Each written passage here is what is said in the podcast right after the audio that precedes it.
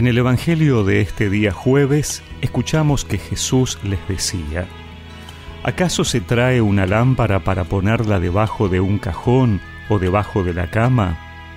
¿No es más bien para colocarla sobre el candelero? Porque no hay nada oculto que no deba ser revelado y nada secreto que no deba manifestarse. Si alguien tiene oídos para oír, que oiga. Y les decía, Presten atención a lo que oyen. La medida con que midan se usará para ustedes y les darán más todavía, porque al que tiene se le dará, pero al que no tiene se le quitará aún lo que tiene.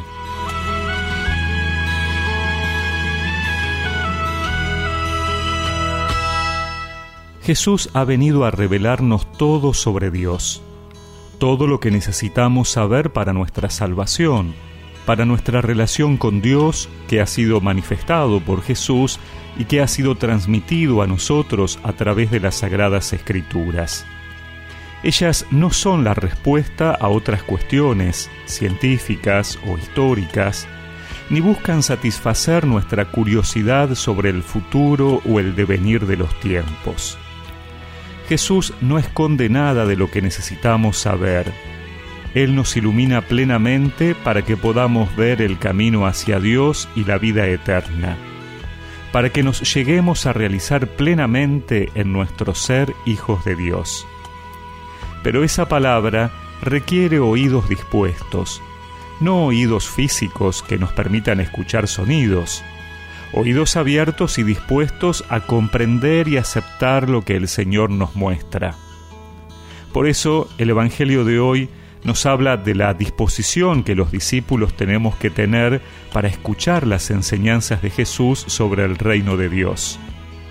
El primer proverbio, la medida con que midan se usará para ustedes y les darán más todavía, indica que la medida de la comprensión corresponderá a la actitud con que se reciba esa enseñanza. Un corazón bien dispuesto estará en condiciones de seguir recibiendo más y por lo tanto creciendo en la fe.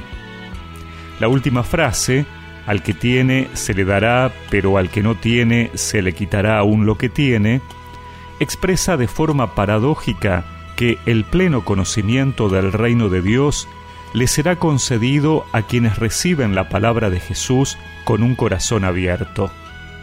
Los que rechazan esa palabra, en cambio, perderán incluso aquel conocimiento que tenían del designio de Dios revelado en el Antiguo Testamento.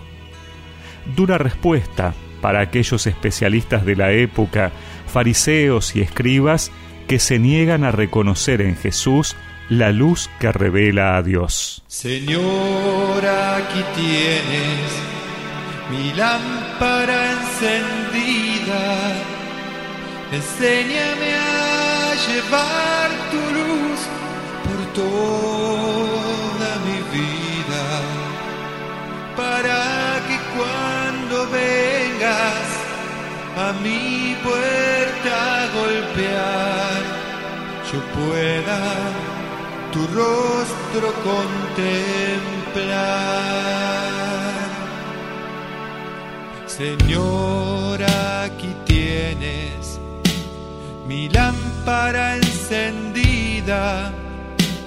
Enséñame a llevar tu luz por toda mi vida, para que cuando vengas a puerta, yo pueda tu rostro contemplar.